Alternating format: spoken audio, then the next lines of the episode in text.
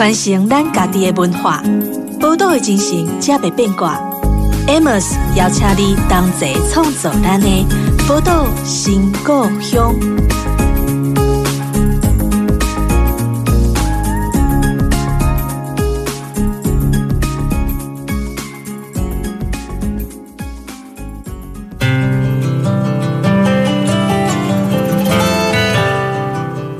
欢迎光临宝岛新故乡。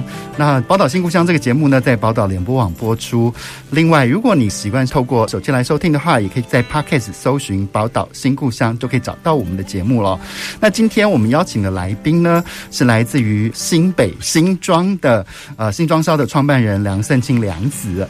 其实，在台湾从秋刀鱼开始啊，蓝宝石啊，我们可以看到都很棒的一些地方志。可是这些地方志比较是以一个比较大的范围，像新竹市啦，或者是像高雄。高雄啦，好，以一个比较大的一个城市范围来作为这个地方志的一个领域，好，可是呢，当我知道《新庄烧》这本杂志的时候，就觉得哎，特别的有趣。为什么？因为它是特别 focus 在新庄这个地方，用新庄这样的一个区域就可以去豢养出一本杂志，我们真的觉得是非常非常特别的。您想，如果用同样的概念来看我们台中市的话，我们可以有好多本的地方志呢。好，那我们首先欢迎梁子来跟我们的听众朋友打个招呼。Hello，大家好，我是新装烧的主编，我叫梁子，那很高兴今天可以来到这边。哎，梁子，我想请教你一下哦，就是你当初为什么要去办《新装烧》这本杂志？然后你觉得新装有什么特别的地方，特别到你觉得是可以用一本杂志来支持它的？哦，会想要创办这本杂志，其实有一点在工作上的经历让我起心动念。嗯，对，就是我。之前前一份工作其实是在做台湾一个古生物科普品牌的行销企划。哇，好特别的工作哈！古生物，就恐龙化石跟一些矿物。是对。那在台湾有博物馆的卖店，还有一些直营店。嗯。那我本身后来大概一六到一九年的时候，因为博物馆的业务其实在大陆也开展的比较好，所以我们开始参与很多所谓的博物馆前期规划。嗯。那就要去当地，就是常常出差到大陆去，然后会会诊很多。学术的资料啊，让我们去把它整理梳理成博物馆他们可以展出的单元。嗯哼，那也因缘际会下，那几年比较容易接触到他们所谓的文旅策划。嗯哼，也就是所谓的特色小镇。是啊，我们台湾叫地方创生。是是是。对，那等于是我们就用这样的专场，也在他们帮忙梳理一些地方的特色或者是文化。那在过程中有几次我就会问到，说你是哪里人啊？然后、嗯、呃，那你们家乡有什么啊？嗯，我说哦。新新庄，但是讲不出什么所以然这样子。嗯，对，那时候就觉得很有趣，说好，那我可以一直去掏别人的东西，那我有没有掏过自己的家乡？嗯哼，嗯哼，对，因为我对新庄是完全一点都不了解。我相信这是很多台湾人同样都会碰到的问题，面临的问题，对，对自己还不够了解。嗯，对对。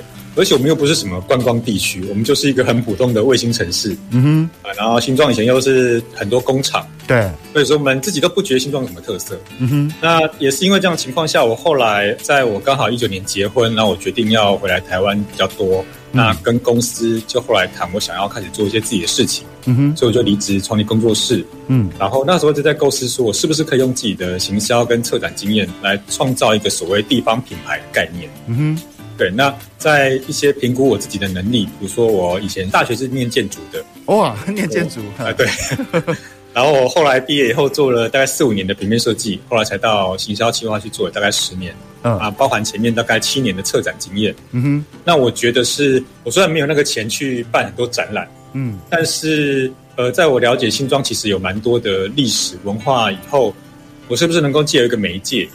让人家可以跟我一样循序渐进的去认识新庄。嗯哼，那我觉得纸本是一个蛮好的载体。嗯哼，对，所以才决定，嗯，那我就用这个方式来创办新庄烧。然后除了刊物以外，也有创办粉砖。但是我觉得，就是线上线下应该可以透过这样的平台让大家认识新装。是因为尤其是纸本的刊物哦，因为很多我觉得还是有很多人对于纸本这件事情是非常非常执迷不悟的。对对对，对，就他们觉得其实很迷人。对，因为纸本它呈现的美感，它的质感，其实数位世界无法取代的，哈。嗯。那但是你开始在认识新庄的时候，因为其实以我的了解，新庄也曾经是，呃，因为在大汉溪旁边嘛，就是它曾经也是一个很大的港口之一。对，没错，新庄在清朝的时候其实是北部最大的河港聚落。嗯，那时候大道城、艋舺都还没兴起。对对对对，没错。对。所以，那后来在几十年后，就在日治时期的时候，就已经河道淤积了。嗯，所以那时候就转往到了跟蒙甲，但是相对来说，新庄已经很早就发展成一个繁盛的聚落、商贸的一个小城镇。嗯，所以其实新庄是将近有三百年历史的一个北部最早发展的城市之一。但是这些从河港开始淤塞之后，那新庄又经历了哪些事情呢？我觉得最有趣的是，像新庄是河港这件事情，是我自己做杂志以后。去才发现的工作室跟上网查 才知道的。嗯，我们没有人告诉我们这件事情。对对对，对，就是学校也没有教。然后像我爸妈当年是从台南北上来工作，嗯，然后才定居在新庄，所以对新庄当然也不了解。嗯，对，所以他们可能也不觉得新庄有什么好值得介绍，他们可能自己也不了解。嗯，所以那我在这个过程中，我觉得就是说，呃，其实新庄它除了之前曾经是河港以外，它在日治到明初的时候。有很长一段时间是农业大镇，嗯，新庄是产米的哦，新庄是一个产米的地方，对，它是一个很大的平原，而且日据时代的新庄郡就是郡主那个郡，是。是包含了三重、芦洲、五股、林口、泰山、新庄，哇，整个叫新庄郡，是。对，所以现在讲新庄，其实是在讲这全部，对，所以那时候其实除了新庄街那边很热闹以外，其实大部分都是农田，嗯，对，所以那时候新庄是可以甚至把这些大农农作物出口到大陆去，是。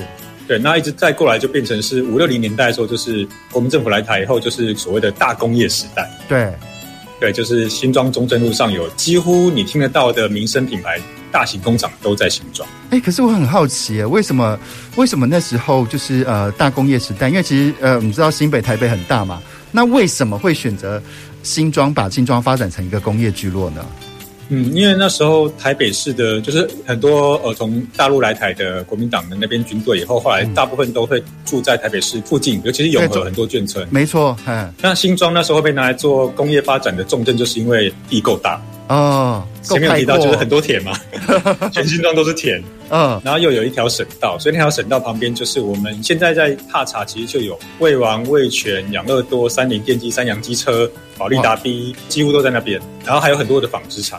是对，所以新庄经历过最繁华、最大工业时代，就是那时候几乎所有大型工厂在那边，然后有这么多工厂，就有很多员工，嗯，而且都是三班制，是，然后当年都是包吃又包住，就是以现在概念来说，就当年就是类似科学园区这样的科技园区，对对。对对。所以像我爸妈那个年代，就是大概六七零年代，都是大家都一群人，就是从乡村、农村北上到新庄来工作，嗯，对，然后后来做一做就定居在新庄或三重这样子，嗯嗯嗯。那你刚才讲新庄的演变史，从一个河港聚落变身成为一个农业聚落，然后到最后再变身成为工业聚落，哦，这些过程除了这些变身的过程之外，我还想要理解的是，呃，你当初在去设定这本地方志的时候，为什么不是新北，或者是以新庄郡为概念，而是 focus 在一个新庄这样的一个主题上呢？因为其实我们知道，当这个杂志在不停出的时候，我们最害怕一件事情就是那个题材耗竭。就是都就没有题材可以写了。那如果把它放到整个新北来看的话，不是能写的东西更多吗？那你为什么 focus 在新庄上面呢？因为其实在，在其实我在创刊以前，真的是一点都不了解新庄。但是我在逐渐接触到一些在地单位啊，比如说文史工作室、社区大学以后，觉得其实新庄是有非常多的面向可以去了解的。嗯，那新庄说小也不小，而且新庄的人口目前是全台湾第三高。第三，第三高的地区，对，第一高是板桥，第二高是桃园区，第三高是新庄区。哦，对，我们已经突破四十二万人，哇，四十二万人是非常对，但是我们人口密度没有永和那么高，是对，密度比他们低，但是我们其实是第三高的人口区，所以我们的人口。是非常多的，嗯，那其实相对来说，我们不只有以前的文化历史，我们现在其实正在发生的一些文化新创啊、店家产业，其实也都非常多。所以我个人那时候就觉得说，其实是有很多题材是可以去做采访的。嗯哼，那新北市因为太大了，嗯，对，那新北又城乡差很多，对对对，对，金山万里跟新庄完全是两码子事，是是是。对，那其实我内心是有设定，其实之后有可能还是会以新庄郡的概念来做探索。嗯嗯，就偶尔还是会聊一下三重，有时候聊一下像我们的邻居泰山，嗯，偶尔聊一下林口、五谷，我觉得都可以。但是我还是会，因为我毕竟是新庄人，嗯，我还是先把自己定位在呃新庄这个大城市，然后再由他去触及可能以前的新庄郡旁边邻居的一些面貌。嗯、那我觉得其实题材应该是不会耗尽。对，对，其实由大到小都应该都可以探索的出来。是因为其实我们自己在讨论那个区域史的时候，其实我们以台中来讲，就觉得如果真的以台中市来看的话，它常常有很多事情是在交接处或说不清楚的，你非得要把它放大到台中州的概念来看，哈，你才能看得清楚。说，哎，之前这些文人是如何往来的啊？或者说这些分类的归属上，为呃它的交通条件上，为什么会在台中地区产生那么大的集结的能量？其实它是因为吸收了整个台中州。这样的一个范围的能量，才能做出这件事情，而不是单单就一个台中的旧市区来对对看而已。很多脉络其实是要连同旁边的区域一起去谈。是没错。可是你当初在创办这本杂志的时候，因为其实我觉得做数位出版跟实体的出版最大差别就在印刷费。因为其实数位出版，因为它的发行成本非常非常低，哈，包括透过 Podcast 的或者是透过。网志的书写，它其他发行成本很低，我们可能只要花一些制作的经费就够了。我去采访，我去拍照，然后我可以把它形成一个漂亮的文章，呈现在这个呃网络上。这是一个比较呃某种程度来说是比较节省成本的事情。可是你刚才有提到说那个因为。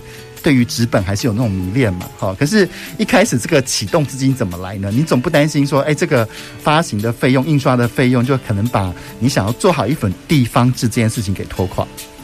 对，就是像之前有提到，应该说大家都会说，就是要叫一个人破产或去死，就是叫一本杂志，就是我们业界的那个警语。是，对，那但是我自己做行销企划这么多年，然后我个人会觉得说。嗯，如果要触及到你真的想要触及的客群的时候，有时候所谓的直销行销、直销接触是最好的。嗯，但我觉得虽然这几年大家还是会做社群哦，做 podcast，嗯，是在你没有任何的知名度嗯的时候，其实是非常困难的，更没有人知道你是谁。是，那对我来说，数位或是现在的社群其实也非常难做，就它的触及率啊，其实也都很低。嗯，对。那我比如说纸本，虽然它很花成本，一期我目前一期若印两千本。大概要六万多块，是因为纸质也用用的还不错，然后页页数也蛮多的，是是是，对。那基本上的六期，从第一期开始都是我自己出钱这样子，嗯，对，就是我一个人企划、采访、写稿到设计，嗯，对，就是一人出版社的概念，对对对，一人出版社。对对对，那呃一开始觉得说没关系，我就是自己出钱，然后看能够活到什么时候。对，只是比较可惜的是，因为刚好一出刊那一年就遇到疫情，就 一九年的时候，一出刊疫情就来了。嗯，那所以后来其实就呃有地方创生的一些伙伴就说，哎，那其实可以去申请一些地方的社区营造补助。嗯嗯，所以我六期里面有三期拿到文化部的社区营造补助，他一期补助我五万块。是是是，对，所以但还是亏啊，还是要再贴一些。对，而且有一两期就是插画跟摄影用的蛮凶的，所以有到十几万。嗯嗯嗯，对，那等于是自己就想办法再去找一些以前的老板。嗯，帮我赞助一两期啊，什么之类的，所以前面有一两期也是有老板帮忙一下，这样。是是，对，那对我来说是比较像是，它是我自己的兴趣跟热情啊。嗯、对，就是你每个人的兴趣热情，你可能还是会花一些心力，花一些钱。嗯，就比如说有人买球鞋，有人买公仔，嗯，有人买车，嗯，对，那也不少钱吧？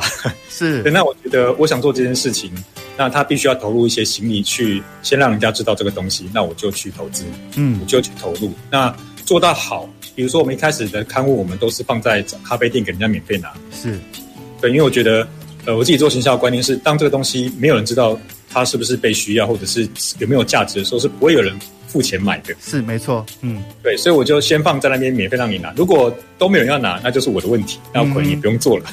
嗯 就是我要再改进，是对，但是我们从第一集开始，就是平均大概两三个月内就会被拿完，一千本、两千本就会被拿完。嗯哼嗯哼，所以它很受欢迎的。对，然后会会回馈到粉专，就粉专也会因此而人数越来越多，嗯、所以等于是对我来讲是线上线下有点同步在进行。嗯，哎、欸，可是，在这些过程当中哦，就是在你不会一开始就想说，就是以天下有钱的方式来做这样的贡献吧？难道一开始没有做他一些商业思考吗？有过程中蛮多，就是一些合作的老板或咖啡店，就是说，就看我好像很可怜，就是觉得说，你一直投钱下去，就是每一次免费的拿三十本放在他店里，说就让人家拿，他就说要不要贴你一些钱，或是你什么时候要看广告这样子。嗯嗯嗯。但是我个人觉得，一开始我还不想要收钱这样。嗯。对，我觉得一开始就还是先让大家觉得这个东西好，嗯，没有任何商业性质的，嗯，对，然后没有商业性质情况下，大家就好好的去理解我们要做的事情，然后去觉得这个东西对你来讲有价值，你愿意参与新装烧的粉砖，你愿意每一期再继续来拿杂志，嗯，像今年我们就决定要开始正式做贩售，是。对，那一样会把贩售的营业部分就会再投资到明年的印刷费这样，是，那前面两年对我来讲是这个品牌推广期。是，虽然也投入不少钱，可是我觉得这两年的回馈跟大家对于勋章上的认同，我觉得是值得的。这样是是是，好，我觉得这个在成立这本杂志的过程当中来，对我来说是非常非常有趣哦。不过我们先休息一下，稍后再回来我们的节目当中。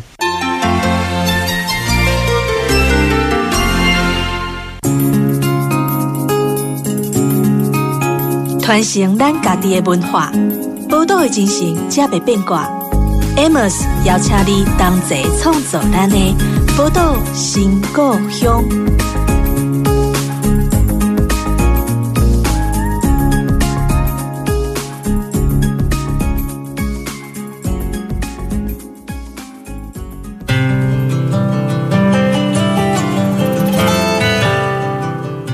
欢迎回到宝岛新故乡，我是 Amos。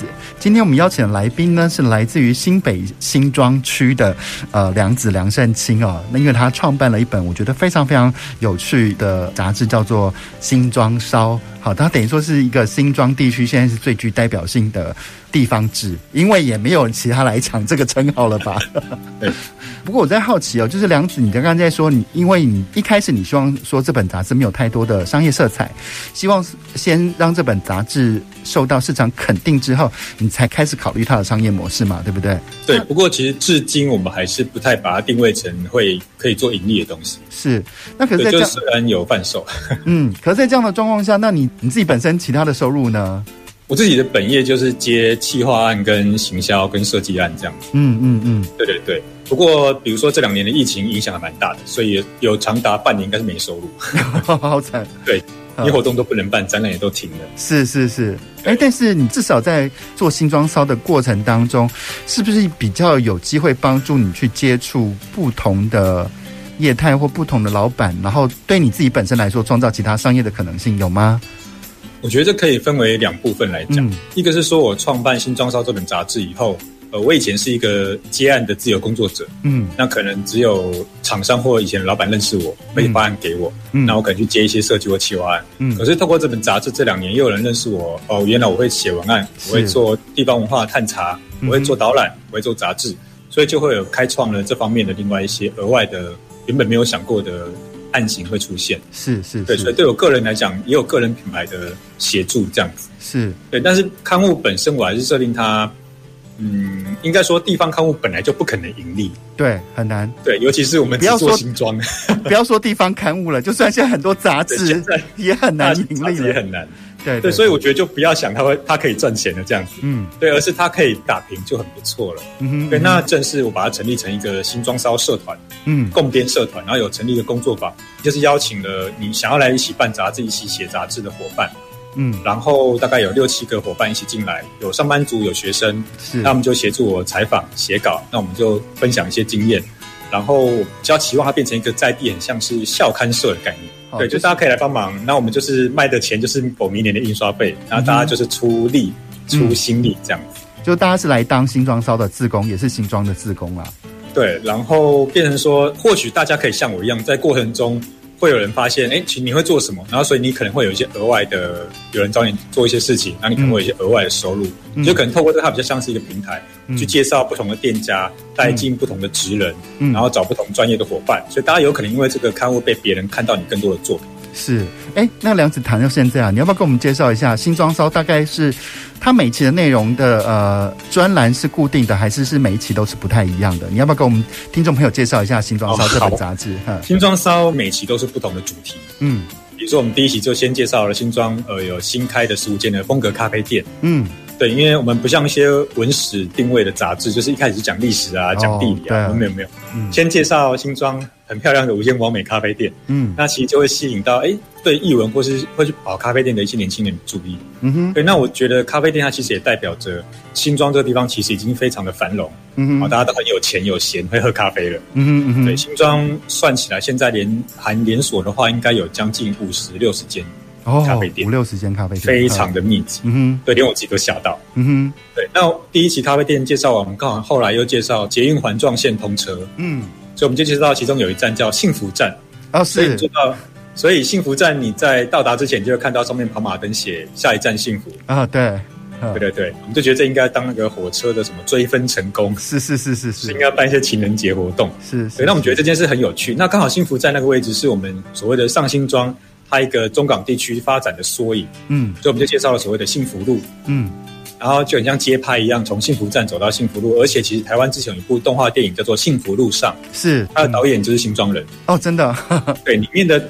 场景描述就是幸福路，新庄的幸福路。嗯哼嗯哼，对，所以我里面也有采访他，采访这位导演，嗯、介绍这部动画。嗯哼嗯哼，然后后来到第三期，我们就刚好介绍到所谓的新庄老街、新庄庙街。嗯，但是我们比较突破传统，是我们全部都是用动漫插画的方式来介绍我们这些神明跟庙宇。啊哈。对，就不像一般都是把庙拍很多照片给年轻人看，我们几乎都是插画，然后庙宇的照片缩的超小的 不要让那个庄严的气势吓跑一般的那个读者这样。对，我们就用几乎全部用漫画跟插画来呈现，然后其实吸引蛮多年轻人来拿这本杂志，然后透过这样子的形式让他们来了解庙街。嗯哼，所以对我来讲是，我们是循序渐进的让你去认识新庄，然后引起你的兴趣。嗯哼，然后你就会自己你会去找更多资料嘛，所以我们其实都是点到为止。嗯，那到第四期刚好那时候新庄有个从化区叫温仔镇，对，他要，嗯，对，他要拆迁都更的时候，我们就赶快也报道他们，嗯、然后顺便介绍一下新庄有一个摇滚音乐季，以前都在温仔镇里面举办，叫做烂泥发芽，是，对，它是独立音乐圈也是蛮有名的一个摇滚音乐季，嗯，那还是最后一年在温仔镇的工业区里面做举办，嗯，所以我们就介绍了那一期叫做给我好好听，嗯哼，听一听这些即将消失的声音，是。对，那到第五期我们就介绍所谓的下新庄，因为有人最近这样讲、嗯、哦，上新庄跟下新庄，嗯、但是以前我们不会这样讲，嗯，但我们就去探讨所谓的上下新庄不同的生活圈，嗯，对，会会真的有不一样吗？有很大的差别吗？上新庄、下新庄？对，就是新庄其实长得像一只公鸡的形状，上新庄就是公鸡的尾巴，嗯，那鸡的头其实是山区刷窟，嗯，那鸡脚那边就是下新庄，嗯哼嗯哼，对，那上下新庄因为中间刚好隔着福大。嗯，跟刚刚讲到的温仔镇，它其实是一片农地，被拿来做违建工业区的一个区域，所以上下新庄生活圈完全是分开的。嗯哼嗯哼，我觉得我大概有二十几年没有去过下新庄。那所以下新我是到最近才过去这样。所以，呃，上新，你是说那所以是上新庄比较是文教区的概念，下新庄是比较是工业区的概念，是这样的意思吗？对，就上新庄，因为它刚好之前比较临近板桥跟五股，嗯、所以它的交通跟它的住宅区比较早发展。嗯，但是下新庄也不妨多让，下新庄有我们新庄最大的四维市场。嗯，然后里面也非常的繁荣，然后人也非常的多。嗯，但是两边的生活圈都差太多了，就是距离的关系。嗯、比如说我住上新庄，嗯，我骑车到板桥火车站只要十五分钟，是我去台北只要二十分钟，是。但是下新庄它到树林比较快，啊，它到桃园比较快，是。对，他如果他要到板桥，反而可能要半小时。是是，那我们就各自有各自的生活生活圈，所以我们就各自活得很好。嗯、这样。对对对对对，因为其实我觉得很多的那个区域划分哦，其实跟我们法定上的区域生活圈跟我们法定上的区域划分其实不太一样。像我们知道，像北台南、像新营一带，它几乎是跟嘉义联动在生活的，嗯、或者说我们台中的大甲。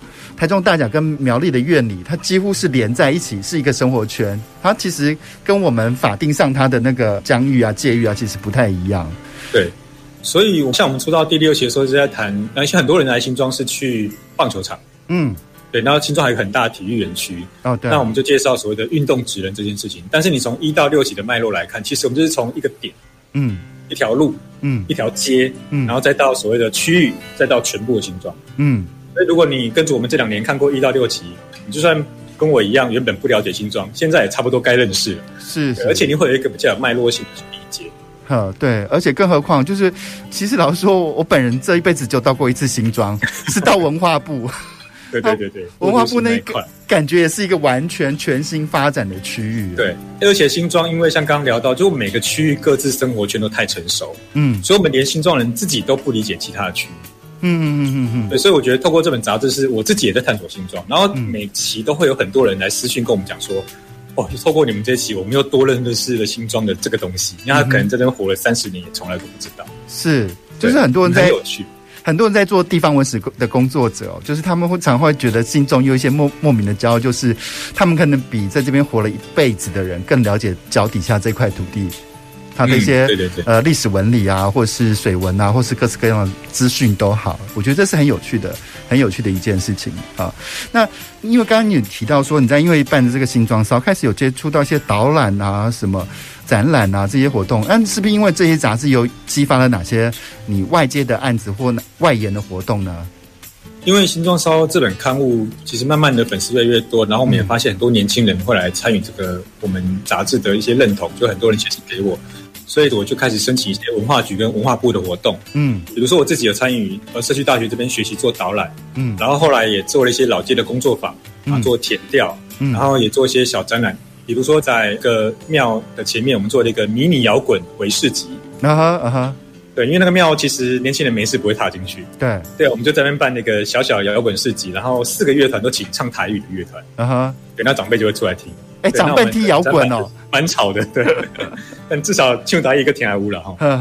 对，那我们现场就是成立一些展板，就继续呈现我们刚好那一年采访了十位平均八十岁的耆老的一些故事记忆。嗯嗯嗯嗯。有时候我觉得我们就是想要做一些类似这样的活动。然后我自己本身也有因为这样参与到文化局他们一些活动的一些设计案。嗯。然后比如说我自己也办很多线上的讲座，然后比如说像桃园轻据点，它有一些活动没有参加，那也串联了很多地方创生的。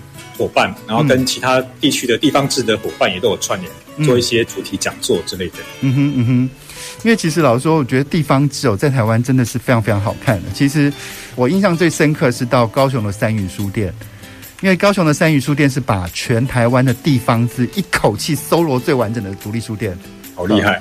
对，在那边你可以从秋刀鱼、蓝宝石啊、贡丸汤啊，什么都可以一口气买全。然后其实这些。这些地方字，它对于我们来说比较积极的意义，就是因为其实我们常常会用呃用一个比较巨观的角度去看待台湾，可是这些地方字反而是用一种微观的角度来看待台湾的内部的各种细节。好，那其实我觉得这个细节本身是非常非常迷人的啊。那我不知道说，像你刚才在讲的办那个摇滚的时候，那是因为官方经费支持，还是说哎你有其他的方式去筹措这些呃办这个摇滚音乐季的这样的一个经费？那一个音乐季的话，就是刚刚有提到，我们新庄有个在地的原创的音乐季，叫做烂泥发芽。是，那他也一直觉得说，虽然他们来的群众都是听团仔，嗯，就是跟历史文化好像没什么太大关系，是，但是他们新庄老板就觉得说，想要在在地做一些活动。那后来我们就有联系，就认识了。那我也想在在地办一些活动，嗯，那他们有音乐季的经验，嗯，我们有文化。创生的经验，嗯，所以他就去申请呃文化部一个有关演艺补助的预算，嗯，那我这边就拨了之前另外呃有关文化部另外一个计划的预算，嗯，我们就把剩下的一些小钱加在一起，一起来办这样子的活动。嗯哼嗯哼，那个活动大概吸引多少人去参加呢？不大，当天大概两百多人来，哈哈哈。对，但是我觉得都是可能这辈子从来没有踏进去过那个叫做保员工的地方的一些年轻人。是，对。那我们定调那个活动叫做新庄骚动，嗯。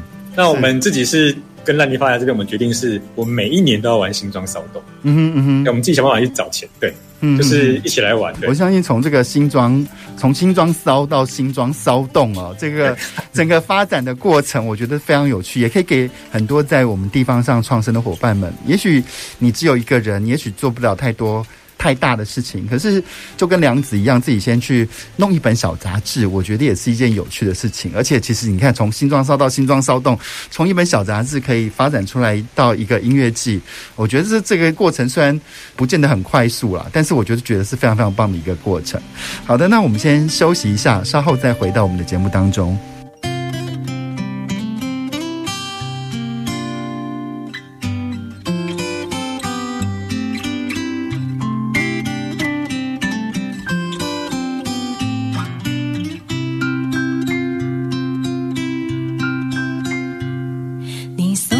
灯像在床头放了星星，让我每一个梦都闪耀着暖意。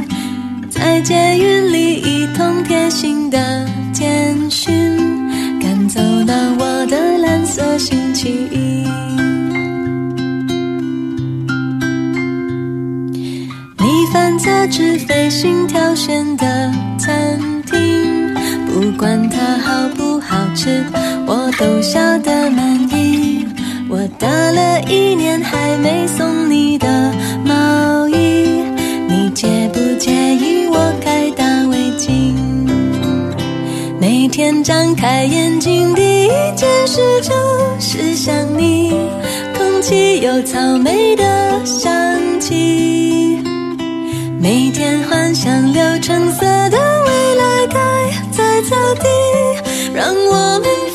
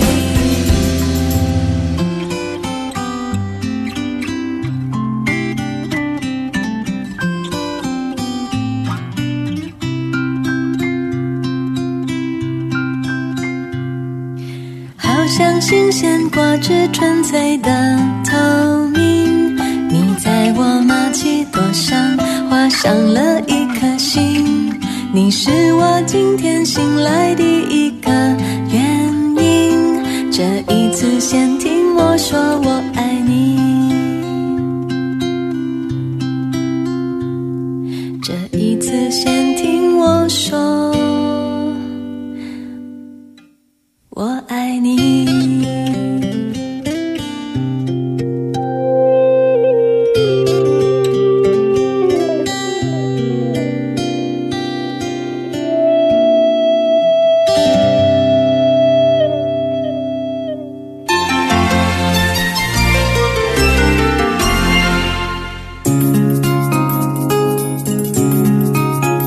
传承咱家己的文化，宝岛的精神才袂变卦。Amos 邀请你同齐创造咱的宝岛新故乡。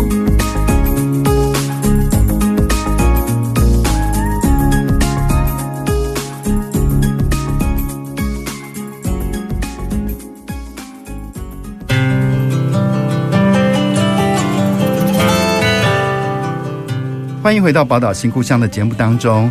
今天在宝岛新故乡光临的嘉宾呢，是来自于新北市新庄区的新庄烧的创办人梁子梁圣钦哦。那呃，刚刚我们有呃聊到他从创办一本杂志到新庄烧到新庄骚动这样的一个摇滚音乐季这样的一个过程哦。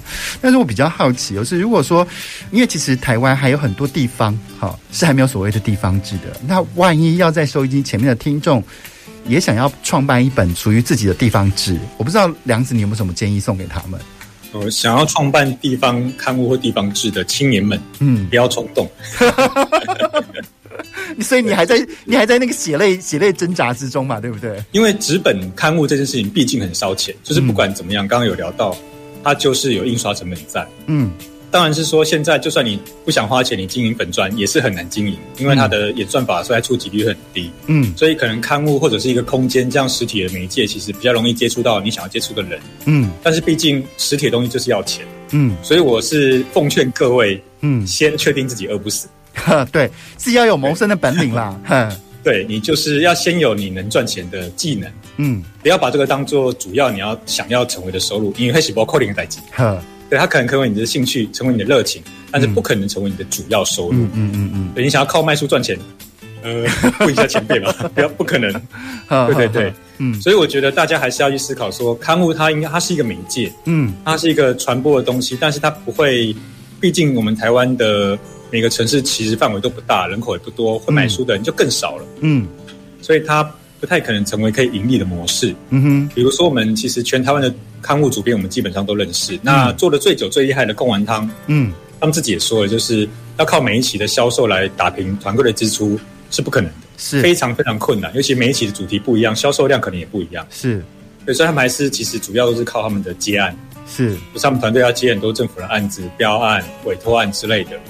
对，所以你还是要有自己能够盈利的部分。比如说，你可能有人是开咖啡店啊，来创办刊物，像彰化有人是这样做。是，那像台北的万华，他本身有一个老板，他是开居酒屋，嗯，他也来做刊物。嗯，所以就是你本身还是要一个能够让你活下去的技能。我觉得再来考虑做这种很烧钱的纸本刊物。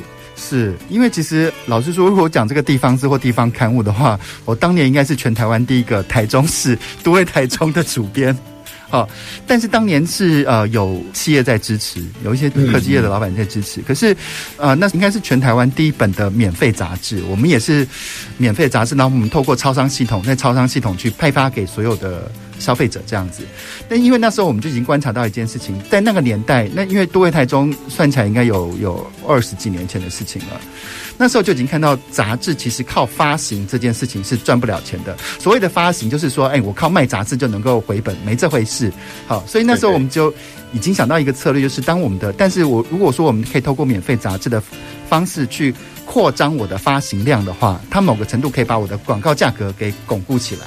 好，那时候本来是想用这样的策略，可是其实虽然这样的策略在日本曾经很成功过，好，然后在台北后来捷运报也有类似的模式出现。好，可是也是，呃，好花不常开。现在捷运报应该也也都消失了吧？对，没有了。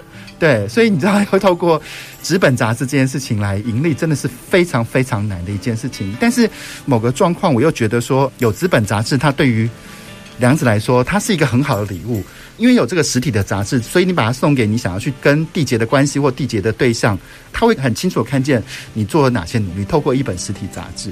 对对对，我觉得杂志你可以把它想象成你的核心价值。嗯，就是呃，我之前常跟人家讲说，你就想象成你是一些卖卤肉饭的店。嗯，卤饭本身不赚钱。嗯，哦，赚不了多少钱，可是你赚的是、嗯、可能之后你的小菜或是你的哦，对，卖其他的东西是还有饮料，鲜卤肉饭好吃啊。就像很多餐厅是靠酒水赚钱的一样。对，那我觉得，所以我才会说，其实我在经营的不像是以地方品牌的概念在做，但我们核心价值是我们的纸本、我们的内容，嗯，对我们的定位。嗯、那所以说，我觉得我们累积了可能一些品牌的认同度，嗯，大家对新装烧的支持，嗯，所以之后有可能会产生一些销售量，然后来打平印刷费，嗯，但是。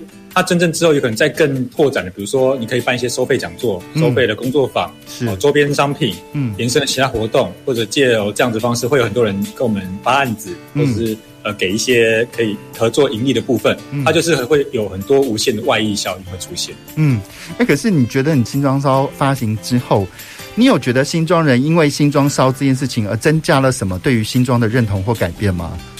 有，我觉得影响蛮大的。嗯，怎么说？呵对，一个是其实会有非常非常多的人跟我讲说，就是他因为《新装商》这本杂志重新认识了新装，嗯，然后也变得比较认同新装，嗯，因为以前我们就觉得新装没有什么东西，很闷，嗯，那也会反映到我们当初取这个名字的缘由，嗯，对，就是连我自己都觉得新装阿德伯西美敏家，我们就是一个无聊的卫星城市，嗯，然后大家就回来吃饭睡觉，然后出去玩，出去工作，嗯，对，没有任何的特色，可是就是很闷，可是其实你再去探索里面的内涵的时候，你会发现其实很多东西可以讲。嗯，就有点很闷骚的感觉。嗯哼嗯哼嗯哼，那很闷骚其实是有点负面，有点正面。是是，你必须要有东西，你才敢闷骚嘛。对对对，不然是不然是闷烂，不然就是闷而已。对对对，对对对，所以我觉得它其实带给大家就是这种感觉，就是其实哦，其实我们新装很多东西，有很多奇人异事，很多很厉害的店家或是风格，甚至场域。那透过这样的过程去挖，慢慢的挖掘出来以后，新庄认同感就越来越高。然后有非常非常多的在地的单位，包括学校，包括一些文字工作者，他们就会去一起来串联，嗯，就一起来讨论说，哎，新庄烧的风格其实大家都蛮喜欢的，那我们可不可以一起做一些什么事？嗯嗯，嗯。然后甚至外地的也会来洽询，或者是来询问说，哎，我们有没有什么经验可以分享？嗯哼，嗯哼。那大家对于新庄就完全。跟以前的成见完全不一样。是，以前就是新庄没什么，现在就是大家讲说啊，新庄烧不错啊，那我们可以找他一起去聊一些什么东西。是是，然后新庄烧人家介绍了什么，我们就可以做一些参考，那也一起玩一些什么东西。嗯，就是新庄反而变成新北市城市里面一个比较有趣的创生的范例，这样子。对，因为这样感觉，它新庄烧就变一个新庄新的入口了，就各式各样资源要流入新庄。对对对，现在大家联络都是联系新庄烧这样子，所以是地下区政府的意思。对 对，都不会没有人要找区公所或社区大学，现在都先来找我们。那如果如果说那发行到现在，那如果说在接下来，你对于新庄烧的想象或比较实际的做法跟走法，大概是什么样子的呢？就是我自己个人对于新庄烧的未来规划，其实是我是。定义它就是一个公益型的社团、社会企业的概念。嗯，它透过这样子内容价值，有可能以后帮大家透过一些活动或是外溢效益产生盈利的机会。嗯，但是它本身就是呃，还是可能以公益性为主。那它是一个社团，大家可以来帮忙共编、或采访。那我的目标是，除了正式开始销售以外，希望在伙伴里面我们重新选出主编。嗯，对，就是像社团会换社长一样，每一年换一个社长。就换卤主的意思啦。对对对，对。那我觉得透过换主编这件事情，会重新让我们这个团队，包括我自己，嗯，用不同人的观点跟角度去认识形状。嗯哼嗯哼。比如说我自己可能有我自己想探索的主题跟风格嘛，可是你可以想想看，如果我们主编是一个单亲妈妈，嗯，她可能就会去探索到我根本就不知道的一些。观点、教育呀、啊，或者是一些社会福利啊。是。那如果有一年的主编，我们是一个高中生，或者是一个六十岁的阿嬷，是。那那一年新庄烧可能就想要讲的内容，可能又是我们自己都不会 touch 到的领域。是是是。可是我比较希望是透过不同的主编、不同的观点，然后我们一起去认识每个人眼中的新庄。那新庄烧第七跟第八期我们同时发行，嗯，它是主题双刊，嗯，名称叫做《新新庄人的新新生活》。啊，什么叫新兴？好好饶舌，饶舌是什么意思哈？因为新庄其实有超过八成都是从外县市搬进来的。嗯，对，我们有四十二万人，但大部分都是搬进来，甚至现在有非常多的国际移民啊。是，对，所以我们第七期叫国际移民，第八期叫做岛内移居。嗯，对，这两期的副标，那我们就分别去采访。呃，你搬进来新庄的越南人啊、泰国人啊、中国人啊、香港人啊之类的，他们可能是来就学，可能是来就业，可能是来创业。是。那新住民二代、三代企业都出来了，所以新住民也是蛮值得被关注的一群。是是没错。那另外一个就是可能因为买不起台北市来买新庄的 所谓的岛内移民，嗯，他们也很有趣，因为他们的观点又跟刚刚所谓谈的新住民。嗯，都完全不一样。那他们住的区域可能也不一样。嗯，所以我们这一期是以这两个面向去做采访，然后去探索这些我们老新庄人完全可能不太一样的眼中的新庄。嗯，你刚才说他们居住的区域不一样，为什么？他们的居住区域有什么不一样？嗯，因为新住民他们可能是很多都是因为工作的关系，或者因为异国恋情，嗯，来到新庄，所以可能大部分都住在工业区的。周围居多，哦、还有他们就业方便。开店，嗯，对，可能是他原本就在工厂工作，嗯，然后在附近成家立业，嗯，然后后来就自己创业开可能越南餐厅啊，或者什么泰式料理之类的，嗯，但是岛内移居就不一样，他都是买新建安新城屋，嗯、都住在从化区居多，是。居多，但也没有全部了，就还是会有人住在旧城区，是。那我觉得蛮有趣的是，每个人生活需求完全都不一样，然后每个人因为来新庄的理由跟来定居新庄的一些愿景也都不一样，哈。对，可是他们搬来可能顶多就十年，是，对，那可能也完全不了解新庄，是，这其实也做了很久，是，所以说我们这一期透过这样子，等于是完全是用人的角度去看新庄，是，所以我觉得是很有趣的一个经验。没错，因为其实我老实讲啊，就是台湾有很多地方都是一个移居或移民的城市，我觉得最典型的移民城市就是台中啊，就是在。嗯一九零八年火车还没有通车之前，台中就充其量就是个小区落，根本没有办法叫一个城市。它的人口数甚至比嘉义市还少呢。可发展到今天，嘉义市，嘉义市它的呃总人口数大概二七还是二十八万，它只相当于台中市西屯区或北屯区某一区的人口数而已。好，所以这些这些呃在岛内这些移动，我觉得它带来了新的生活方式，它也带来新的信仰，或是带来不同的一些对于土地的认同。好，嗯，对。那所以我在想说，那新庄超再继续发展下去的话，它可以其实帮助这些移居到新庄这个区域里面的人，去有一个共同的语言，有或有一个共同对于新庄未来的一些想象。我觉得那是一件很棒很棒的事情。嗯，对，我们是希望说，透过这本杂志，其实不是只有让老新庄人认识新庄，嗯，新新庄人也可以透过这样的过程来认识新庄，是是，对，然后彼此就会有很多交流。那我们又办很多活动，给老新庄人的活动，嗯、给新新庄人的活动，嗯，对，那我们就觉得这样子才是一个所谓的在地品牌，它可以未来可以做到的很多无限想象的事情。是，那其实我觉得新新庄烧是一个很好的例子啦，就是因为因为一般人我们在讲在地创生，都想到说哦，我们可能要必须得生活在乡下地方，好深山林内，我们才有机会去做这个地方创生。可是就像梁子说的，其实很多人在自己所在的区域住了一辈子，可对他所在的区域其实是很不了解的。那其实都是有一种创生的可能，跟一种扰动的可能。而且，就像梁子刚刚也在提到说，你们改主编，所以呃，你们的主编可能会从关注到妇女议题，从不同面向去关注新装。我觉得那都是一个很棒很棒的一个经验哈。那我们今天非常非常谢谢梁子到我们的节目当中来跟我们介绍《新装烧》这本杂志哦。那如果说要在，如果要透过那个脸书的粉丝专业或社团认识你们的话，要怎么样搜寻到你们呢？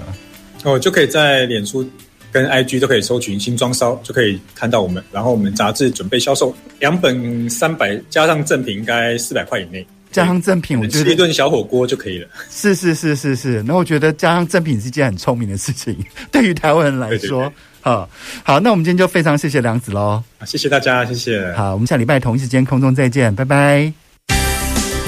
本节目由文化部影视及流行音乐产业局补助直播。